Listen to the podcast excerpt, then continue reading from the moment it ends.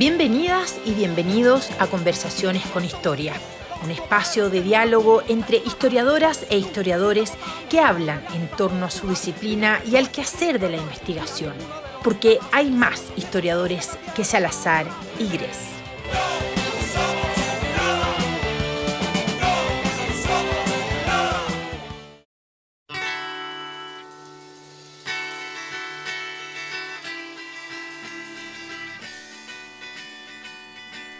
Hola a todas, todos y todes, no vamos a dejar a nadie afuera en esta presentación. Eh, estamos con una invitada de lujo, que es Camila Neves, que es historiadora, licenciada en Historia de la Pontificia Valpo y además eh, doctoranda en Historia en la Universidad de Concepción, bueno, en donde también nos conocimos, ya que los dos estamos estudiando en ese mismo programa, y actualmente ya está estudiando la historia de la alimentación a partir de programas asistencialistas materno-infantil en el Chile del siglo XX. Eh, ha publicado diversos artículos respecto a la materia, ¿cierto? También ha expuesto. Eh, bueno, también ha trabajado algunas otras cositas que vamos a estar hablando en el, en el, a lo largo del programa.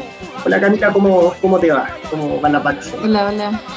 Primero agradecer la, invitación y bueno, para mí siempre es un placer estar conversando sobre los trabajos que estoy haciendo, ¿cierto? Eh, hablar también un poquito sobre eh, la importancia de la historia y en general lo que hacemos los historiadores, ¿cierto? Sobre todo los que están recién comenzando, Es todo un desafío. Sí, sí, sí o que es un desafío, bueno, sobre todo partiendo de la base de que eh, en tu caso no eres de Concepción, sino que también eres de provincia, eres de la Quilpue. Claro, de Valparaíso, sí, específicamente Quilpué. De Quilpué. Oye, a todo esto, la, pregunta del año que, usualmente le hacen a uno o que uno también hace a otros colegas, ¿por qué estudiaste historia? Creo que es una buena pregunta. Es una, una, pregunta profunda, ¿sí? ¿no? ¿Por, qué, ¿Por qué este apostolado? Ah? Eh, o sea, bueno, yo siempre desde chica siempre tuve esa mm, como atracción por las humanidades, empezando por eso. Pero mm, a mí como desde la cuando estaba estudiando en la enseñanza media me empezó a interesar la historia. Como que la encontraba interesante. es como es como decir que si uno sabía mucho de historia, sabía mucho también de cultura general. Finalmente es como una es una disciplina en la que uno conoce de todo. Finalmente es como un medio para conocer de todo y en general como de, claro, y en general como de la experiencia de las personas eh, y la misma vida de las personas parte de una historia, o sea, es parte de un proceso global. Entonces, eso me, llamaba mucho la atención en el colegio.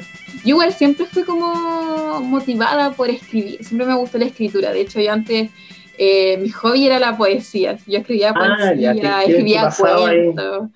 Sí, ya, ya, era chamullento de antes. Vendía humo de antes, así. No, pero siempre me gustó la, la escritura. Eh, me gustaba el chisme. Claro, sí. Pero, pero los historiadores como que tienen esa, por un lado, esa tensión entre escritor y, y, caballero. O sea, porque estudiar historia finalmente es formalizar el chisme, es eso, ¿no? Exacto. pero a mí siempre me Claro, a mí siempre me, interesó como la escritura. Y entonces finalmente ya de la enseñanza media, yo ahí dije, como desde los 14 años, yo dije, esto me gustaría estudiar. Me gustaría estudiar historia, pero no conocía más a fondo qué significaba estudiar historia. Eh, más que ser profesor de colegio, o sea, finalmente siempre se eh, de, de, buenas a primeras, o sea, uno siempre sabe que historia es un profesor de colegio, finalmente claro, el profe historia. No sabía más allá y a mí no, bueno, cada uno tiene su gusto, a mí nunca me, me gustó ser como, nunca me, me, me, interesó la pedagogía, nunca me, nunca fue, finalmente cada uno con su gusto, pero sí me gusta mucho la historia. Bueno, al final yo elegí finalmente la pedagogía en historia como carrera en la Católica del Paraíso, finalmente allá en la zona decían que, o recomendaban la Católica del Paraíso por ser como la que más, eh, era más academicista finalmente. Entonces, y, no sé, por ejemplo, decían que la, la U de Playa Ancha y también la U de Valpo eran más como expertas en pedagogía. O sea, finalmente tenían ah, más ese sentido pedagógico. Especialidad y, claro, y la Católica del Paraíso era más academicista, y Entonces yo por eso dije, me interesa la historia, me voy a la Católica del Paraíso. Y, tú, eh, como en cuarto medio o, de antes inclusive, eh, ya habías como delimitado la, la, diferencia entre ser historiador propiamente tal, que estudiar licenciatura, y la pedagogía. No. yo en cuarto medio conocí la carrera de licenciatura y dije, voy, voy, eso es lo mío. La verdad es que no. Me, andar soportando a 40 pendejos. Sí, igual es como, claro, igual ese es un tema porque los chicos en la media, así cuando son adolescentes, no entienden muy bien como el mundo de la academia y en general la gente no lo entiende así. O sea, como que en realidad yo no conocía, no conocía la carrera de licenciatura. A mí me gustó la historia nomás. Claro. yo me dejé llevar como por, por mi instinto, así porque me gustaba y listo.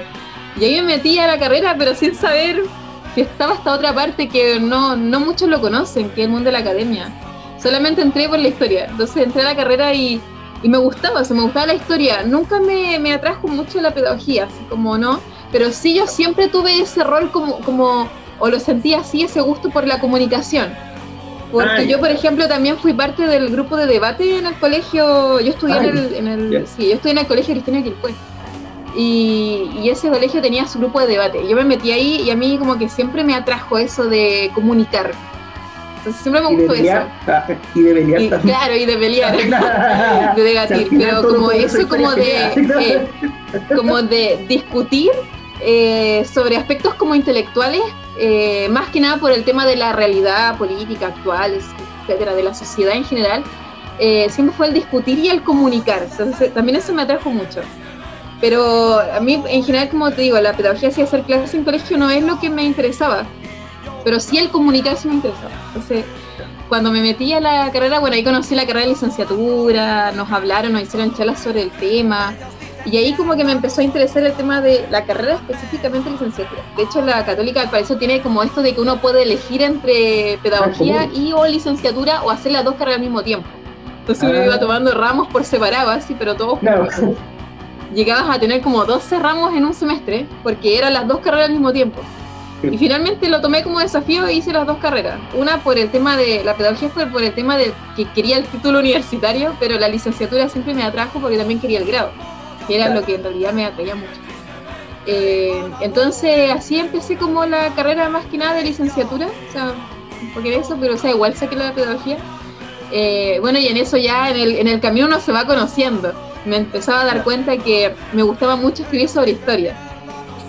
Y fue siempre lo que me atrajo. Entonces, eh, de ahí, en cierto, en el camino me fui definiendo. Y ahí yo dije, cuando salí de la carrera, yo dije, me voy a ingresar rápidamente a un magíster, a un posgrado. Y ahí hice como el puente entre la licenciatura y el magíster rápidamente. Me metí al magíster en historia, también en la Católica del Paraíso, porque obviamente, o sea, la formación que tuve y ya estaba acostumbrada a la misma universidad. Y de ahí yo dije que siempre fue como mi sueño de desarrollarme en otra universidad, sí. Siempre fue como, eh, ah. siempre me atrajo eso, como de... desarrollarme la pontificia Valpo, quiero cambiar de área, de aire. Sí, es que ya fueron muchos años igual estudiando, pero igual fue como una formación, no puedo negar que fue una formación así bien rigurosa, la que recibí en la Católica del Paraíso, porque realmente una, es una, una carrera bien academicista ahí. Entonces ahí yo dije, fue como una idea loca que se me ocurrió en un momento así. Iba caminando por el centro de Quilpue y yo le dije a mi pueblo así, es que quiero estudiar el doctorado afuera, en otra región, así. Quiero hacer el doctorado así. Y de allí que empecé como en este camino de que yo, de hecho dije, quiero estudiar el doctorado, pero quiero ganar la beca NID, que antes era la beca con eso. Yo dije, la quiero ganar, así, quiero, quiero hacer eso, como la meta. Entonces en 2019 me esmeré en eso, o sea, empecé a hacer harto, participé en proyectos, investigaciones de distinto tipo y finalmente llegué como a, obtener primero la, o sea, la beca NID y ingresar al doctorado en la Universidad de Concepción. Una cosa que es una idea loca. Así. Claro. Y cumpliste tu sueño de irte en la región. Claro, sí también, y, y, bueno, de ahí ya empecé como ese camino de la investigación ya totalmente investigación. O sea, eso es finalmente lo que quería y lo que siempre me ha gustado. Y me empezó a dar cuenta, de hecho, en el camino, también en el doctorado, que haciendo, porque yo el año pasado hice el doctorado con el magíster al mismo tiempo, una en Valparaíso y en Concepción hacia el mismo tiempo. Y bueno, o sea, ya estuve, hecho, terminando la, el magíster en la Católica del Paraíso. Me falta poquito, sí, un poquito nomás para llegar a la meta, ¿eh? Y defender la tesis nomás, pero eh, finalmente el camino ha sido, ha sido bien, bien provechoso, así como que bueno, ya empecé como a tirar cierto los artículos de revista y como que eso me empezó a gustar mucho y, realmente aprendí mucho el año pasado sobre todo. Oye, y un camino que uno finalmente lo proyecta a futuro. Sí, pues, naturalmente. Toda la vida. Y a, propósito como de, de, esas cositas que estaba hablando de investigación, eh, y, al final del día igual muchos se ven en la penosa necesidad, debo decirlo, de optar a la pedagogía porque hay que comer. Eh, a propósito de investigación, sí, o sea, de eso se trata. Eh, bueno, vamos a hablar un, poquito más adelante sobre las condiciones laborales en las cuales uno se tiene que insertar en la investigación, los que decidimos este camino. Pero a propósito de la misma investigación, ¿qué temas te empezaron a traer? Porque muchas, muchas personas, por ejemplo, ingresan a historia porque, eh, qué sé yo, quedaron prendidos con algún profe de historia que le habló la historia de América, otros con historia de Chile, algunos la historia familiar influyó tanto de que decidieron extrapolarlo, lo digo por, yo tuve compañeros que empezaron a licenciatura que habían sido, por ejemplo, sobrinos de algunos miembros del Frente Patriótico, eh, otros con, con, su papá que había sido MIR y quisieron seguir investigando el tema, otros como uno que a mí me interesa la historia de Grecia, así, así partí, pero después uno conoce otras otras cositas. En tu caso, ¿qué, ¿Cuál fue como el área que te motivó y, se ha ido cambiando en el camino? Porque muchas veces pasa eso. Sí, pasa mucho eso. O sea, claro, uno empieza con investigando algo y de repente ya uno termina investigando algo nada que ver, así. Claro. Pero, y después violencia política. Sí. O sea, mira, a mí no. O sea, a ver, ¿cómo te explico? Al principio, a mí siempre me interesó la historia de Chile y América. Siempre. O sea, siempre fue mi interés. Y yo al principio, mira por dónde comencé. Yo comencé estudiando así como, o interesándome en la historia colonial en Chile. Ya. Así. Ya. Yo empecé, de hecho, como mi, mi trayecto como en, en las ayudantías, eh, ahí comencé trabajando con un profesor de historia colonial en Chile. Y empecé a hacer ayudantía y me gustó eso como hacer clases pero en la universidad. Siempre haciendo las ayudantías, eh, analizando los textos y siempre como llevando toda la discusión. Eh, y de ahí empecé, o sea, primero empecé trabajando de historia colonial y de historia colonial me salté al, porque es lo que siempre a mí me, me, interesó, fue la historia de Chile contemporánea. Ah. Y empecé a estudiar primero como la unidad popular. Ahí empecé como a escribir temas de la unidad popular. De hecho, mi tesis de licenciatura yo la hice sobre el aporte discursivo del MAPU a la unidad popular. Ah, investigando todo este tema de la teología la liberación, sus influencias. ¿Y eso fue por algo en particular? ¿Hubo algún seminario, algún monográfico en donde hablaban del mapa y algo te hizo clic y fue como, oh, el mapa? Sí, o sea, a mí me interesó mucho. Eh, hay un profesor en la Católica, parece que el historiador eh, Claudio Llano. Él es profesor de historia contemporánea en la Católica del Paraíso y él lo que estudiaba antes, ahora él está muy motivado con historia del trabajo pero este profesor estudiaba antes em, aspectos sobre discursivos como la unidad popular. Por ejemplo, sobre, de hecho tiene hasta un artículo en una revista brasileña que habla sobre las convergencias teóricas en la unidad popular del PC, del PS, del ah, MAPU, toda esta como mezcolanza de ideas que están dentro de la unidad popular, que a veces como que convergen, pero también generan, tienen conflictos, Exacto. conflictos discursivos, que son históricos finalmente y se proyectan a la unidad popular. Pero, y de ahí como que me interesaron esos temas y dije, quiero estudiar esto porque el MAPU ha sido muy poco estudiado. Quien tiene libros que son específicamente MAPU es la profesora Cristina Moyano de Luz. La Moyano. Eh, la Cristina Moyano tiene, tiene investigaciones sobre el MAPU, que tiene uno como el MAPU en dictadura y tiene otro durante, la, durante su creación, ¿cierto? Del 65 en adelante hasta el 73. Entonces ahí me, motivé con eso. ¿Mm? El tío Valenzuela creo que tiene otro, es el clásico. Sí, también. Los Marx y el sí. Mapo, algo así, el medio nombre. Sí, sí, también. Ah, Esos fueron mi Biblia en esa tesis, sí. y son, son reinteresantes, entonces me, me, llamó tanto la atención. Y yo dije, voy a estudiar esto porque es muy poco estudiado. Quien lo ha estudiado Esteban Valenzuela, Cristina Moyano, son los principales autores y quiero profundizar más en esto.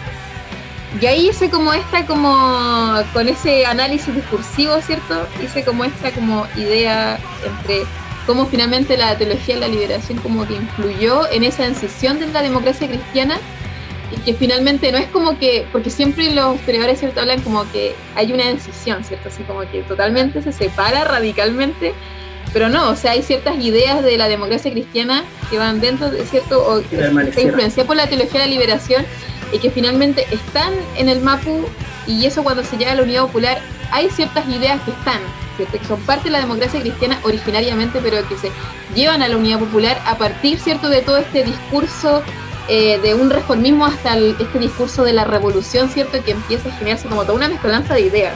Finalmente es eso, eso es lo que traté en la licenciatura y de hecho como gané, gané hasta un premio por la mejor tesis de licenciatura el 2018 con esa tesis.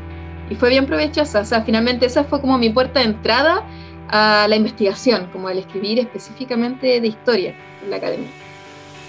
Mira, Oye, y, en, y en Magister después, porque tú trabajaste otro tema, igual se puede relacionar con el periodo. Eh. Con el periodo, pero te fuiste sí. Pero esto fue porque, claro, a mí al principio me interesaba el tema del Mapu, pero en el camino me empezaron a interesar otras cosas. Principalmente la historia del cuerpo. Como que la conocí con una profesora que, que tuve en la Católica del Paraíso, que es la profesora um, Elaine Thomas, se llama. Y esta profesora eh, hizo un seminario sobre historia del cuerpo en la línea de historia política. Y lo encontré tan interesante como dije, puedo estudiar de esto. Y de hecho, como dije, dije porque justo hay una, no me acuerdo cómo se llama la autora, pero hay una autora que habla sobre el tema como del cuerpo de la mujer para el nacionalismo.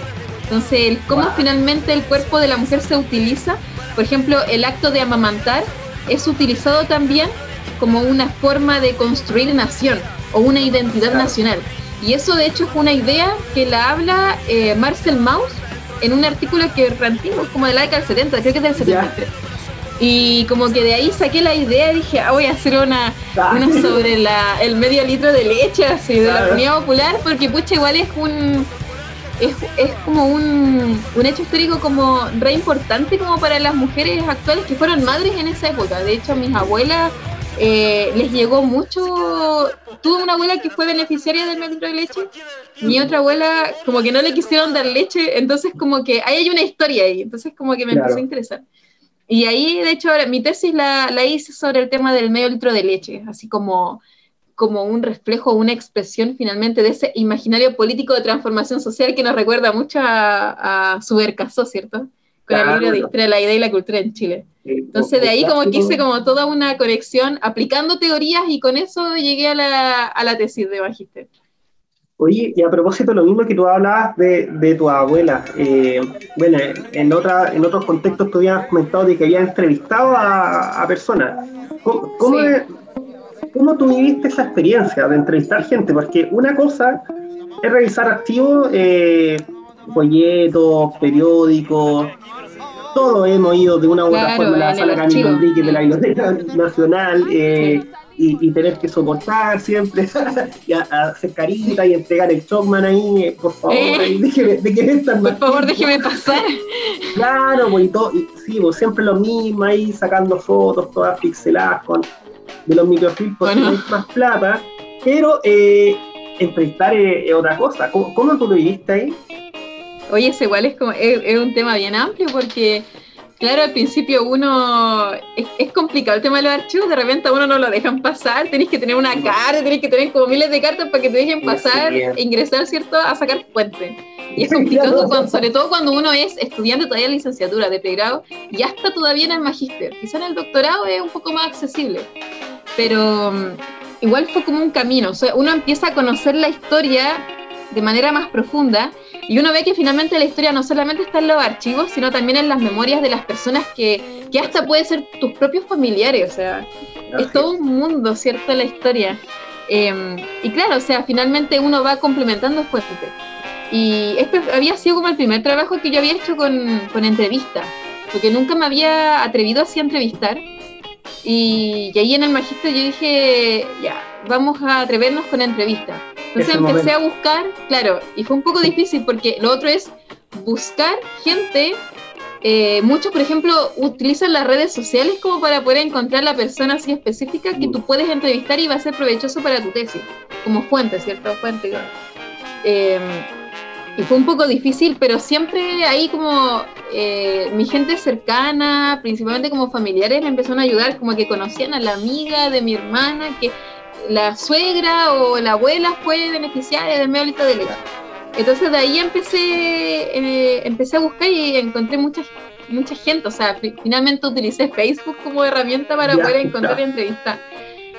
Eh, y bueno, o sea, mi entrevista, bueno, una fue mi, mi, abuela, por parte de papá, que ella, ella recibió la leche en el, en el colegio para sus hijos. Eh, pero también entrevisté a otras señoras que eran la suegra, la amiga, la abuela de no sé quién, eh, que también la recibieron, pero otras personas también tuvieron indirecto con, contacto con el, esta campaña. Por ejemplo, no sé, me entrevistó una señora que su hija fue encargada por ser presidenta de curso y fue la encargada de entregarle la leche a sus compañeros. Entonces, todo eso como me llevó a distintos análisis, como principalmente generar como ese, ese reforzar el rol desde el Estado, pero no solamente reforzar el rol del Estado de entregar la leche, sino también como el control, ¿cierto? O las prácticas de control se van difundiendo en la sociedad para generar como todo, ¿cierto? una sociedad como comprometida con la lucha del pueblo, así, porque todos tengan una correcta alimentación. La participación ahí es como concepto clave. Claro, entonces todo me llevó a distintas formas de análisis. Mira, oye, y y no sé si a, ti te pasó en, el tema de las entrevistas, pero eh, igual las reacciones que genera la gente son súper variadas, desde que no te pescan, eh, no, sabes que no tengo tiempo, hasta, hasta que les genera expectativas. ¿eh? No, no, sé si te pasó de repente como que se sienten importantes, como, oh, me van a preguntar algo, ya, voy a contar, y hay gente que tiene como puras ganas de hablar y de, y de decirte todo. ¿Cómo, ¿Cómo contraste eso? Porque a uno no bueno, acá tal vez puede que alguien acá en Chile o que haya estudiado afuera lo hayan preparado, pero yo creo que a nosotros no nos han preparado en serio para trabajar historia eh, claro, para trabajar historia Igual ese es un tema, o sea, debería también. Es que igual son prácticas que aún así, hasta el día de hoy, no son tan difundidas, ¿cierto? Todavía como que hay gente que cree que la historia es súper rigurosa y todo está en lo escrito. Entonces, por eso, de hecho, son, es un tema en, el área de teoría de la historia, es un tema del cómo, por ejemplo, trabajar con música, trabajar con fotografía y específicamente trabajar con, entrevistas. Pero claro, o sea, uno no sabe, finalmente uno lo va aprendiendo con experiencia. Pero sí, eh, es, difícil también, em, hay, un tema bien importante, el por qué también es difícil encontrar entrevistadas que sean de esta época, de la, de la Popular, la década de los 80, porque muchas señoras vivieron temas traumáticos en esa época y que no se quieren acordar y por lo tanto te niegan la entrevista. Eso pasa mucho, o sea, em, es súper difícil trabajar con entrevistas en mujeres que vivieron esa época. Pero sí em, hay gente que, depende de la personalidad de cada persona, pero hay personas que son o de pocas palabras o personas que son de querer hablar harto y porque finalmente les trae nostalgia y quieren compartir parte de su vida. Pero para eso también eh, uno como investigador tiene que intentar guiar a la persona y tener también cierto como toque de empatía, como para que la persona suelte todos sus recuerdos y empiece como, porque un recuerdo lleva al otro y así, entonces te pueden dar mucha información. Eh, hubo personas sí que fueron de pocas palabras, así como... Sí, por ejemplo, que tampoco no entienden mucho lo que haces. Como que no, no lo entienden mucho, pero uno tiene que intentar explicar con las palabras más simples para que la persona enganche. Pero si aún así todo es información valiosa. Claro. palabras con tirabuzón, un poco más, ¿o Exacto. Pero, claro, pero aún así, igual fue una experiencia bien bonita porque, bueno, yo trabajé con mujeres. Eh, y es una experiencia bien bonita porque te empiezas a dar cuenta que fueron mujeres todas dueñas de casa, pero que aún así desde la intimidad de su habitación fueron relevantes para todo un proceso histórico a nivel nacional, pero también latinoamericano. O sea, Finalmente es todo es parte de un movimiento, una corriente de pensamiento a lo largo del siglo XX en que se intentó otorgar leche como alimento básico, ¿cierto?, a la sociedad a través de todos estos programas asistencialistas, o sea, desde el Estado, para que todos tuvieran leche y todos pudieran crecer grandes y sanos para la construcción de la nación y el perfeccionamiento de la raza, o sea, finalmente es eso. Y es todo desde, pensándolo desde esa intimidad de la habitación. Finalmente la mujer en esa época, su, su lugar, ¿cierto?, como exclusivo era la habitación, o sea, esa intimidad de la casa, y que finalmente ahí el Estado como irrumpe las paredes como de esta casa y, e intenta como enseñar a la mujer a que tiene que ser buena madre, buena esposa para todo un desarrollo de la nación, o sea, finalmente es eso. Y es todo eso uno lo empieza a observar y ahí finalmente uno aplica este juego de escalas del historiador, ¿cierto? En que uno va trabajando desde la intimidad, desde el tema nacional, global y también latinoamericano, y uno va jugando con las escalas también y con la diversidad de fuentes. Desde la memoria de la mujer a través de la entrevista, la fotografía, la música, todo. Claro, porque al final, eh, y eso también es un poco la intención de, de este programa, de, bueno, y de entrevistar a diversas personas, en este caso a ti, de mostrar la diversidad, o sea, la, diversidad, tanto de temas, pero también de fuentes que uno puede utilizar. Sea, como, como, bien decías tú, pues ya, ya se acabó, o al menos se ha superado un poco esa etapa en donde uno solamente está encerrado en una civilización la entrevista, el caso de la música, eh, tenemos un compañero con Camila que, que trabaja en Yapu, mal no recuerdo. Eh, esperamos que pueda ser entrevistado también ah, más adelante. claro. Eh, claro, la música se puede utilizar, inclusive, ¿por qué no la artesanía? Eh, en fin, el arte. y esto va diversificando harto. Y, dime, ¿cómo, ¿cómo tú te sentiste después de las entrevistas? ¿Cómo, cómo fue el trabajo? Porque igual, entre comillas, la ventaja es que el caso del entrevistado igual tú lo entrevistas, no, no hay un gasto más allá que el pasaje o dependiendo de dónde esté ubicada la persona, no tienes que lidiar, ¿cachai? Con un astillero. Eh, ¿cómo, fue? Sí, o sea, al final, al final eso, esa es la ventaja. Después se mantuvo el contacto, ¿cómo, fue eso? sobre todo teniendo en consideración de que había entrevistado a tu abuela también. Sí, igual esto, esta tesis yo la hice bajo pandemia, así que ah, simplemente yo podía trabajar con entrevistas por llamada, o sea, era la única, la única vía para poder entrevistar ya porque habíamos entrado en pandemia, entonces ya no se podía viajar tampoco. Pero mm, igual fue como, como bien bonita la experiencia porque me empecé a dar cuenta, y fue a través de ese trabajo con la entrevista, de que cuando uno, uno se interesa por un tema, como que tiene mucho de, de, la historia de uno, como de las generaciones pasadas. Como que me empezó a dar cuenta de eso. Finalmente, cuando uno investiga, es parte de uno mismo y de la vida de uno. Entonces me empecé a, dar cuenta que lo que me llevó finalmente a interesarme en este tema de la alimentación y el tema de la leche, ¿cierto? Y la desnutrición infantil, fue el tema de que fue también parte de mi historia de vida, de mi familia, de mi, ¿cierto? De, de, de las generaciones pasadas. Eh, en que, no sé, pues mis, mis, papás, principalmente mi papá fue alimentado con la leche del Estado. Mira. Y mi abuela, por parte de papá, fue beneficiaria, pero está la otra parte como esa reticencia con, con esa campaña que fue mi otra abuela materna, que yo conversaba con ella y decía que es que a mí no me quisieron dar la leche, decía, por, por mi tío. Yeah. mi tío, eh, mi tío se, se, se llama Fernando y él eh, tenía menos de un año en esa época y no del consultorio decía mi abuela no le quisieron dar la leche porque decía no él ya está está bien de salud así que no necesita la leche y fue como que ella generó tanta reticencia respecto este, a, esta campaña que dijo no me quisieron dar leche y siempre lo cuenta siempre es como su experiencia de vida en su etapa de vida en que dice no me quisieron dar así que no, no creo en esas cosas. Eh, pero mi otra abuela sí tiene, tenía estos recuerdos que, que finalmente uno como que eh, es como que estas mujeres lo, lo, llevan como, como que le, le, le, le, tuvieron cariño como a esa etapa de su vida en que alguien las quiso ayudar, les quisieron dar alimento para su hijo, que fue muy importante la leche para ellas y que las ayudó finalmente en una etapa de la vida de su hijo en que con eso decían como que pudo crecer sano, así, como que tienen esa, esa como nostalgia, se podría decir. Claro. No hay una gratitud también a, una política específica que, como dices tú, lo ayudó en, una etapa clave. Igual, en ese sentido, claro.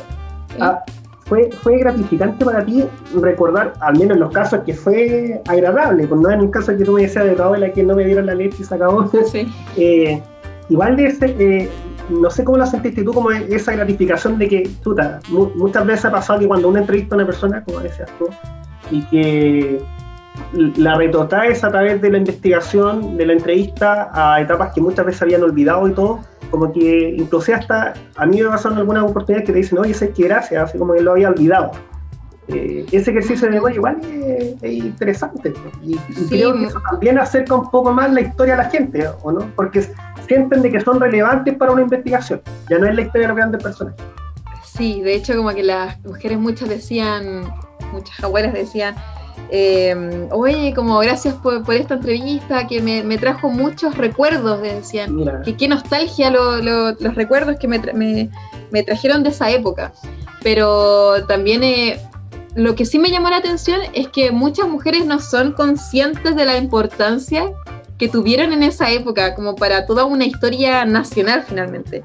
No, no fueron conscientes y uno lo que, y su rol también como uno, como historiador, es también decir, o hacerles ver de manera sutil que ellas también fueron importantes, aunque estuvieron como, fueron dueñas de casa, pero desde su rol de dueña de casa fueron relevantes para esa etapa de la historia de Chile. Fueron importantes también.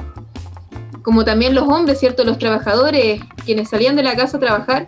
Eh, y, finalmente ahí uno se da cuenta que la historia no es solamente hablar de los grandes héroes de la historia, sino también, o de la élite finalmente, sino también las propias eh, madres que fueron en esa época pobladoras, dueñas de casa, también fueron relevantes para la historia. Y eso es lo que también uno tiene que rescatar. Y también es el desafío cuando uno trabaja en el campo de estudio, en este caso de la historia de las mujeres y relaciones de género. O sea, la, importancia también es rescatar ese rol eh, decisivo de la mujer en la historia y que es como parte de esa novedad como historiográfica actual, ¿cierto? Más que nada como de la década del 70 en que se empezó a, trabajar estos temas. Oye, y, a propósito de lo mismo, que eh, yo creo que uno de los temas más eh, polémicos y que, como se dice coloquialmente en típica discusión de, historiadores y historiadoras, tanto en congreso como en un bar, eh, ¿cuál es el rol del, del historiador? Yo creo que esa pregunta no hay una respuesta definida evidentemente hay detrás consideración ideológica, eh, trayectoria vital. Yo creo que igual influye en gran medida la investigación que uno desarrolla. creo que la visión que tiene una persona que está solamente en activo cambia y se enriquece eh, absolutamente cuando trata con gente, con, los sujetos vivos. Eh, en ese sentido, ¿cómo ha cambiado tu visión de la historia? ¿Cuál, cuál, es, cuál es tu visión de la historia y del rol del historiador? O de la historiadora, en este caso. igual es como, bueno, uno siempre, al, menos en el caso de la historia, uno siempre para algo tiene distintos puntos de vista.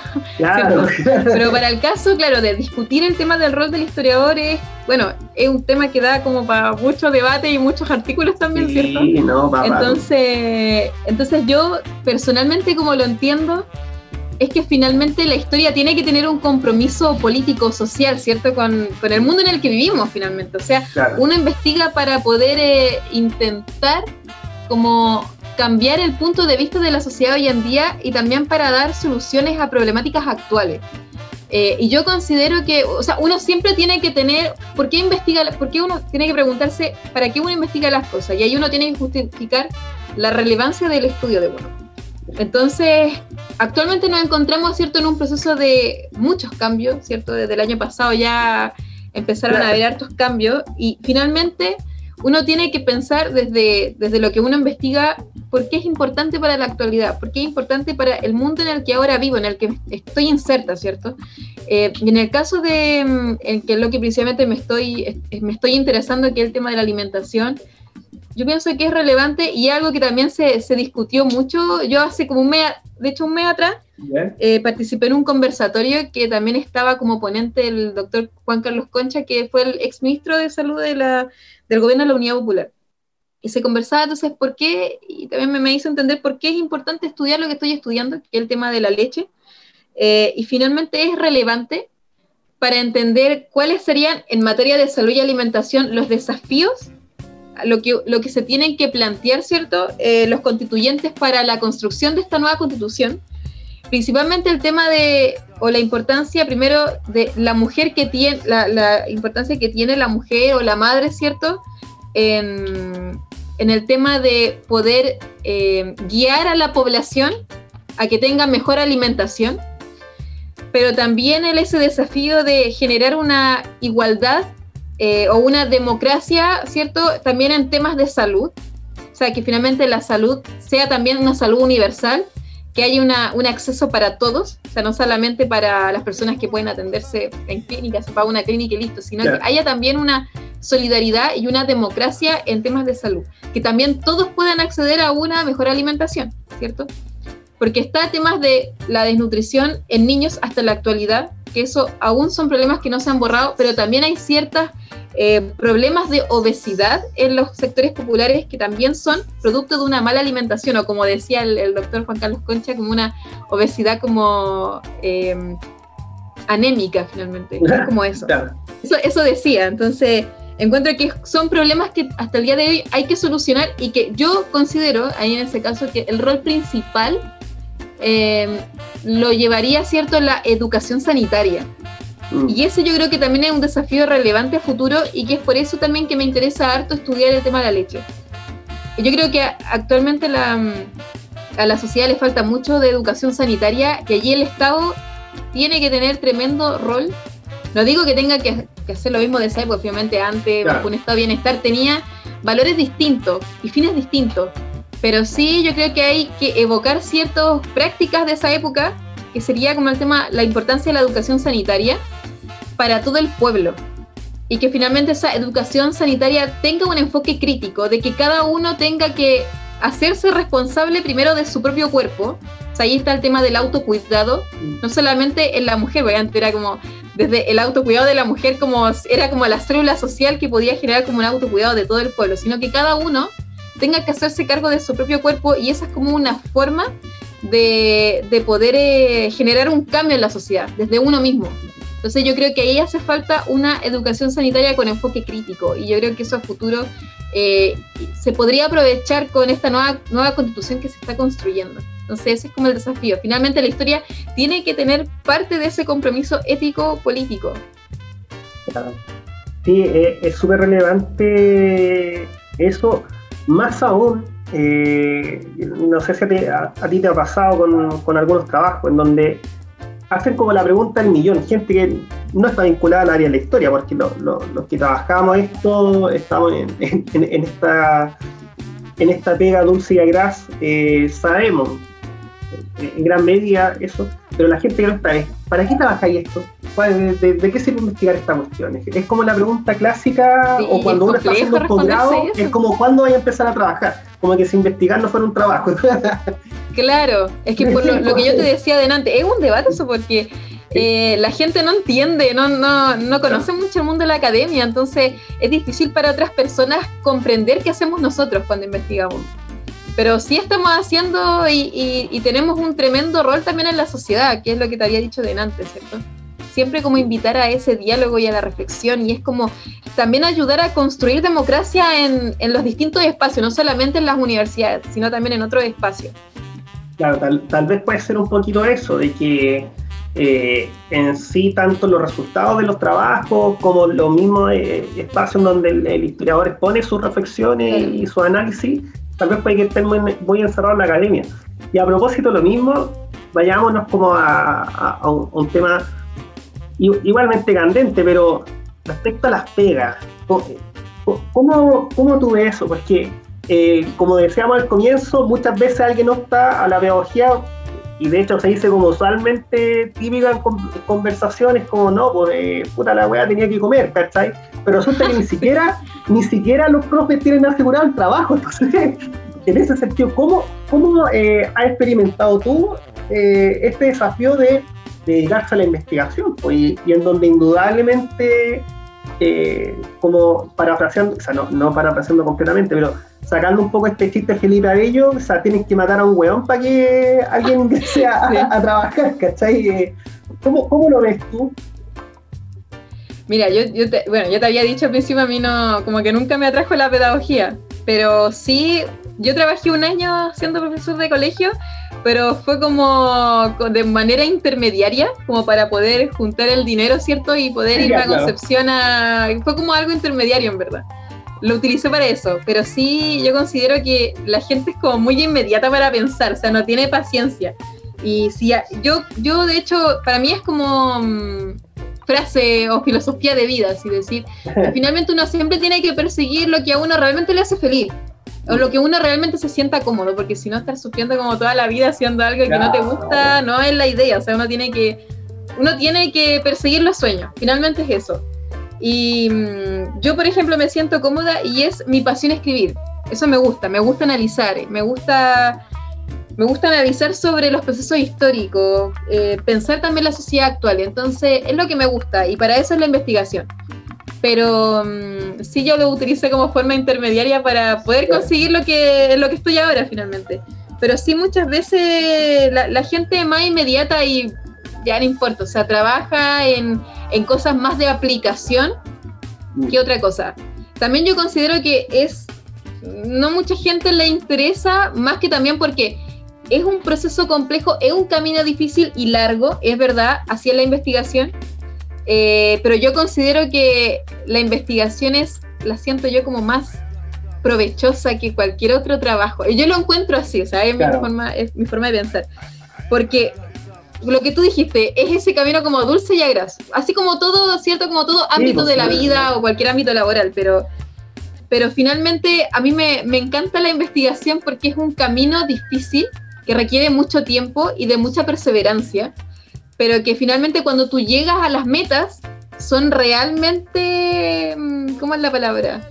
Que te llenan, te llenan como el corazón así. Claro. Porque, por ejemplo, uno cuando manda, y este es un tema, cuando uno manda los artículos a la revista, te lo pueden aceptar, a mí me, me han aceptado artículos, varios, pero, por ejemplo, uno, en una ocasión me rechazó un artículo y yo pensé que, muchos son caminos, o pueden ser hasta revisiones mayores, pero cuando te revisan y te ponen, la, no sé, un revisor de revista te, te hace toda una crítica a tu trabajo, es súper provechoso eso. Yo encuentro que el, lo más provechoso en, en, la academia son las revisiones de los autores, o sea, de, de los revisores de revista, cuando te critican tu investigación porque eso te ayuda a crecer mucho, más que cuando te aceptan las revistas y te dicen, oye, hazle revisiones menores nomás a tu artículo.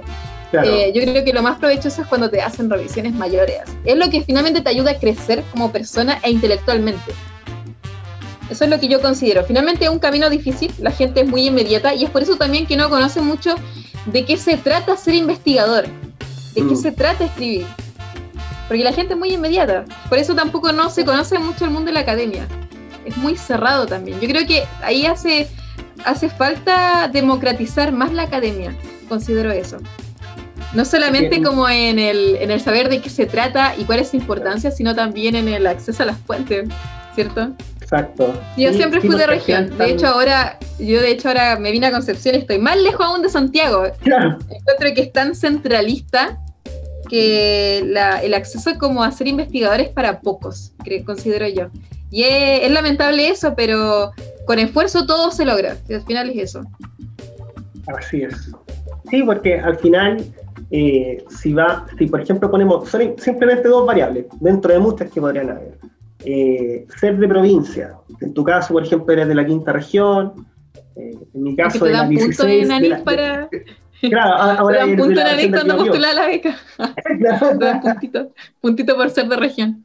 Claro, sí. Eh, claro, y, y, lo otro también, eh, para uno que no, no, es de, como se dice coloquialmente, de cuna de plata.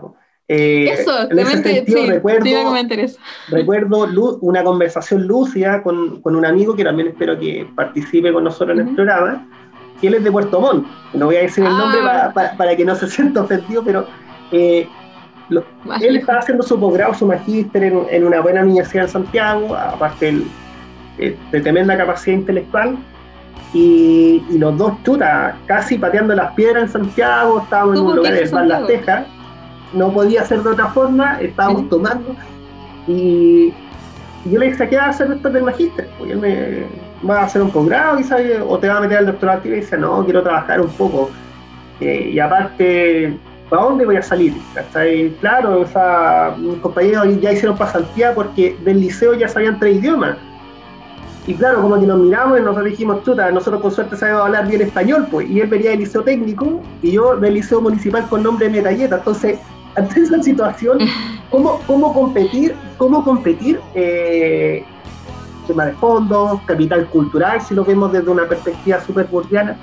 Eh, ¿Cómo competir a eso? Y cómo. Eh, es difícil, como bien decías tú, al final el camino de la investigación, claro, eh, para uno que está inserto en eso, a uno le apasiona, tiene muchas cosas bonitas la, investigación, muchas cosas gratificantes, un trabajo completamente libre para gente que no le gusta la estructura y todo, pero también lo complicado en el fondo es cómo llegar a eso. Es como casi la eterna promesa de ser cantante y ser famoso. sí, porque mira, eh, para qué estamos con cosas. O sea, al final ser así un investigador bacán, necesitas de plata. Finalmente es eso, ¿cierto? Pero no solamente, o sea, porque uno es la plata, o sea, el estatus que uno tenga que venga de familia, eh, pero también las otras son las costumbres de familia y dónde naciste. Son como los tres puntos relevantes que pueden llegar a ser muy desventajosos para poder eh, eh, ser un investigador como más conocido, ser conocido, ¿cierto? Y poder escribir. Porque yo, por ejemplo, no fue tanto como Puerto Montt, pero yo nací en Viña y yo me crié en Quilpue, o sea, yo finalmente yo soy de Quilpue.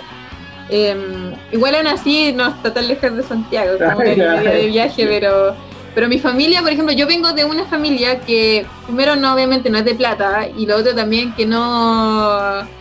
¿Cómo se llama esto? No es muy movida en cuanto a viajar, no es de viajar. Claro. Ah, en realidad, mi familia era de Valparaíso Viña, venían de allí y de ahí no se movieron.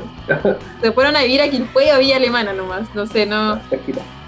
Claro, y, no era muy de viajar, entonces eso me complicó cuando yo iba en pregrado, como de que yo no sabía viajar, porque yo, yo soy repolla, ¿sí? si no, yo soy repolla, entonces no, no cachaba mucho, entonces no, eh, cómo iba a ir a Santiago, así como que no, no me veía como viajando a Santiago, así como que mi familia no era como muy de viajar, entonces no tenía esa cultura. Y fue complejo, pero con el paso del tiempo, o sea, igual empecé a viajar a Santiago, eh, a, mi, mamá no le gusta mucho que iba a Santiago porque como que le daba miedo a Santiago por ser malo, así, sobre todo el centro donde está el archivo. Decía que no, que es muy malo, tienes que ir siempre acompañada porque mucha delincuencia, así. Entonces como que el temor fue porque mi familia no viajaba. Mm. Entonces ahí de a poco empecé a ir igual a Santiago, de a poquito. Em, y ya después me fui a Concepción, o sea, ya entré como, viajé más lejos a vivir a otra ciudad y fue, claro, todo un desafío. Eh, y lo otro es que también por La Plata, o sea, al principio mm, tampoco tenía los recursos como para ir a Santiago, tampoco era muy movida, no cachaba mucho, no que también había mucha inmadurez, pero cuando uno empieza a adquirir la madurez cierto suficiente, ya uno, no sé, se mueve de cualquier forma para poder ir a Santiago. Yo, por ejemplo, también ahí, mi pololo me ayudó mucho, porque él, él, él es muy movido e independiente, entonces al final eh, me ayudaba y viajábamos, etcétera, y con el tiempo nos empezó a trabajar, y después ya con la beca NID, fue, eso me facilitó todo, porque finalmente tuve la plata para comprarme muchos libros, eh, porque también es un tema, o sea, tener la plata para comprarse libros, para poder viajar a los archivos, eh, y lo otro es ser movido, o sea, con, uno va adquiriendo la madurez y con esa madurez eh, uno va a, ser, va a ser consciente de la importancia también de ser movido y comprometido y ayudar al otro que está al lado. Entonces al final eso me, me ayudó a crecer aún más y poder eh, tener más contactos cuando, bueno, también cuando me vine a vivir a Concepción también me trajo muchos contactos estudiando el doctorado cada vez más contactos y ahí se van ampliando con el tiempo los contactos, ¿cierto? Y también uno va adquiriendo más motivación. Hay mucha madurez también. Claro, claro, absolutamente. Madurez intelectual y madurez también como emocional, como la vida de uno. Sí, hay, que, hay que crecer mucho, ¿no? hay que crecer mucho para esto. Sí, oye, y, claro, el tema de los contactos, eh, eso igual es, relevante porque... Para toda eh, es como eh, claro claro eh, es como eh, un profesor te acuerdas que él decía ah sí y estos concursos que son traje a la medida y, claro pasa en algunos casos. Ahora traje a la medida que muchas veces te puede perjudicar pero también te puede salvar la vida porque puede ser de que perfectamente un tipo era jefe de carrera oye ¿sabes qué? hay un te, va a ligar una vacante ven acá ¿Qué, ¿Qué grados tiene ahí para hacer concurso de esa forma? De una al final eso de los contactos igual es, decisivo en algunos casos como para encontrar trabajo. Sí, ahí lo fundamental es que te conozcan. Yo creo que es hacerse conocido. Y cómo te haces conocido, sea, bueno, entrando también en los programas de posgrado, uno va conociendo a la gente, te vas dando cuenta que, que hay personas que tienen tus mismos gustos o intereses de investigación y puedes ir trabajando con esas personas. Entonces, o te vas dando cuenta también que tus intereses de investigación, lo que te gusta y tus enfoques de estudio tienen mucha relación con lo que trabaja un profesor X de una universidad, entonces sí tú vas generando contacto. Pero también hacerse conocido a partir de lo que uno escribe y a medida que uno va publicando artículos te va haciendo cada vez más conocido. Entonces, no sé, me pasa que Eh, también las plataformas ayudan mucho, las, estas Research Gate, Academia.edu, todo esto también son como una, eh, son como un Facebook eh, académico, también LinkedIn. Entonces empiezas a ver que otros investigadores se interesan en lo que tú escribes o tus enfoques y te empiezan a, no sé, porque escriben, ¿sabes qué? Me, me, interesó mucho, pueden ser académicos o también investigadores jóvenes como yo que están recién empezando y te dicen, eh, ¿sabes qué? Me interesó mucho tu enfoque, podríamos hacer un artículo sobre esto y ahí tú vas eh, investigando otras cosas que a otras personas le interesan, pero tú puedes ayudar mucho ahí como coautor. Claro. Eso también es súper importante.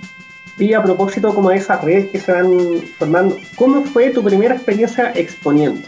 Yo creo que eso es un tema dentro de los historiales, sobre todo para la gente que es La comunicación oral, ¿cierto? Claro, o sea, yo recuerdo perfectamente un profe del magíster que él eh, se, se, prometió a sí mismo, él es muy tímido y lo sigue siendo, por, por, lo mismo es tan torpe y pesado, pero él se prometió a sí mismo de que él nunca iba a leer en una ponencia, así que la primera ponencia la hizo sin, sin hojita, nada. Habló, me dijo, tartamudeé, hablé tonteras, pero desde ahí nunca más con Rompes el, eh, Exacto, el esquema. Se, él se comprometió a nunca hoja y, y, ahora habla de forma muy fluida, maneja los tiempos y todo. Eh, es una experiencia. Otro expone con una hoja, otro derecha lisa llanamente lento del rato eh, ¿cómo fue tu primera experiencia? Que igual no es lo mismo que una disertación de liceo. sí, Pasamos por ahí, porque pueden destrozar, y en serio. Sí, mira, yo siempre a mí me gusta la comunicación, yo te había señalado, pero mm, igual yo soy tímida, o sea, a mí como que me da cosita hablar en público, pero me gusta, es una cosa extraña, así como que soy tímida, pero me gusta hablar en público. Eh, pero no se me da mal la, la comunicación en jornada, en congreso, no se me da mal, o sea eh, yo sin hojita, o sea, no, no nunca uso hojita. Ah, pero sí, de repente yo veo gente que usa hojita y lee lo que sale en el, papel. No, así pésimo. O sea, yo creo que eso es inseguridad, o sea, uno debería, debería uno lanzarse nomás y finalmente uno sabe lo que estudió, las cosas que investigó y uno es el que sabe más del tema que cualquier otra persona. Eh, entonces, yo creo que ella es una cosa de inseguridad, pero yo no, no, no nunca he usado hojita en los congresos y las jornadas. Eh, mi primera así, experiencia en, en, un, congreso en Santiago, que, pero fue sobre educación. Yo participé en un proyecto con una profesora que era una académica de UNAP que era lingüista de, de Viñas. Y hicimos como una investigación sobre mm, era como un método para poder aprender historia a través del lenguaje que se llamaba leer para aprender. Y, Sí, entonces esa fue mi primera experiencia en un congreso internacional eh, que fue el 2019 y no se me dio mal, como que me sentí súper cómoda hablando delante. Eh, habían hartas, eh, eran de Chile y Argentina, las que estaban en, el salón. Y no se me dio mal, o sea, me, sentí como desde ahí en adelante. Después participé en otro congreso que hice como una investigación como más, más interdisciplinaria con, con estudiantes y académicos de la Escuela de, Ingeniería Eléctrica de la Católica de Paraíso que, con mi pololo, porque mi pololo era la investigación de mi pololo, porque él le, gusta mucho la educación y yo como tenía formación en educación, yo ahí aporté mi conocimiento sobre esos temas y con eso se levantó como, como el estudio que se presentó en un congreso en, la, en Talca, en la Universidad de ah. Talca. Y viajamos a Talca y fuimos al congreso y yo con mi pololo y ahí expusimos y igual estaba nerviosa, pero, pero me, me, sentí cómoda, o sea, me, me, gusta estar hablando en público, sobre todo de los temas que me gustan, que es el tema de la leche, de la desnutrición infantil, pero, y bueno, en general de historia.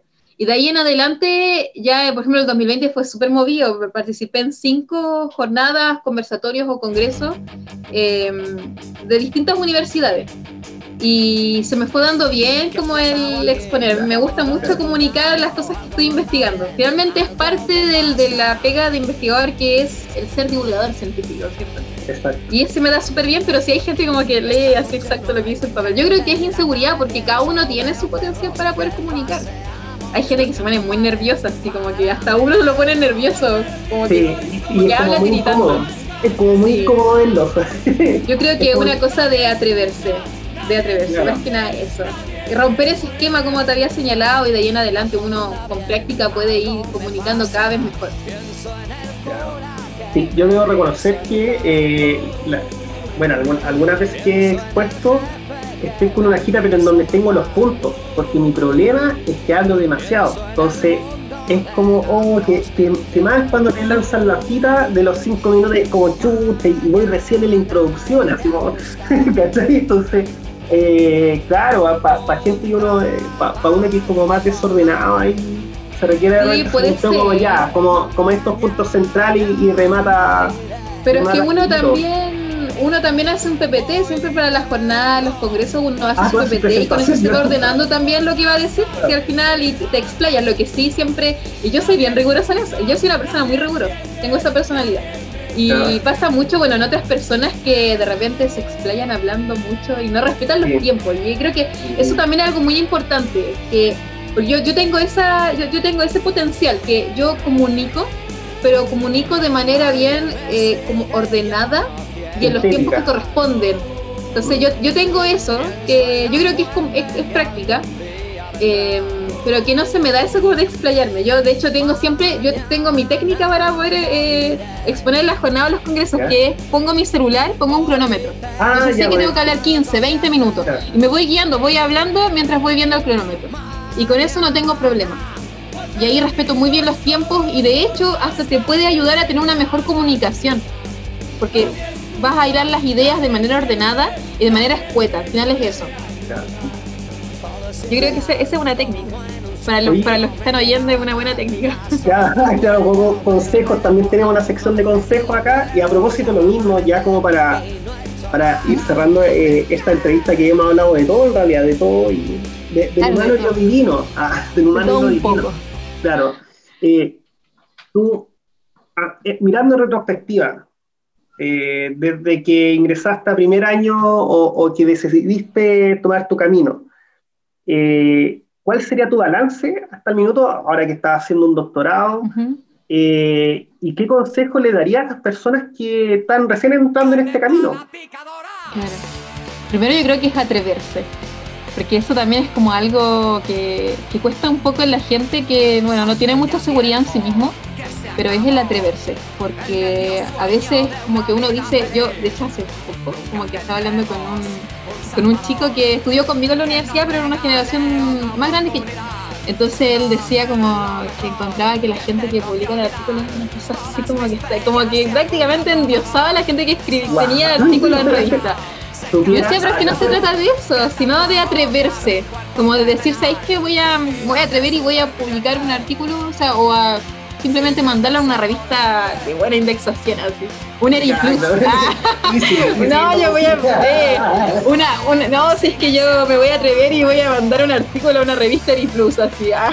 ah eh, eh, es, como atreverse finalmente. No, no importa si te hacen ver en la investigación, pero creces con eso. Finalmente esta, esta como idea de con eso creces. Si tú eh, te lanzas a una revista, aunque sea de mayor impacto, tú lánzate porque te ayuda a crecer demasiado, aunque te hagan perder la investigación, pero con eso te vas dando cuenta que si eres capaz de poder publicar, porque te van aceptando, a mí me fueron aceptando en revistas, si eran Latindex, alguna gran WOS, pero em, me fueron aceptando en revistas, entonces se va dando cuenta de lo que uno es capaz de hacer, qué talento tiene y va a decir, mira, si es que ahora me voy a lanzar a una revista que tenga una indexación cielo, o hasta Plus, ah. pero hay uno, uno es lanzarse, atreverse, claro, y adoptar esa confianza en sí mismo, porque al final todos tenemos esa capacidad analítica, simplemente hay que hacerla relucir eh, y darle mayor formalización a través de esta escritura de cierta científica y sacarla a la luz finalmente es eso así como cualquier hobby o habilidad que uno tenga. Realmente uno lo va perfeccionando. Eso. Ya Camila, muchas gracias por esta conversación. Eh, quedan todos nuestros auditores invitados a escuchar y también a ver, porque también este programa está disponible en diversas plataformas. Así que Camila, una vez más, muchas gracias. Esperamos estar leyendo tus trabajos prontamente. Ojalá que podáis sacar un librito más adelante, estaría bueno. Eh, agradezco también la invitación por esta entrevista. Gracias a ti. Fue agradable el, tiempo que iba conversando sobre todo. Conversar de algunas cositas que hay de, este apostolado que es la historia. muchas gracias, Camila. Ya, gracias a ti.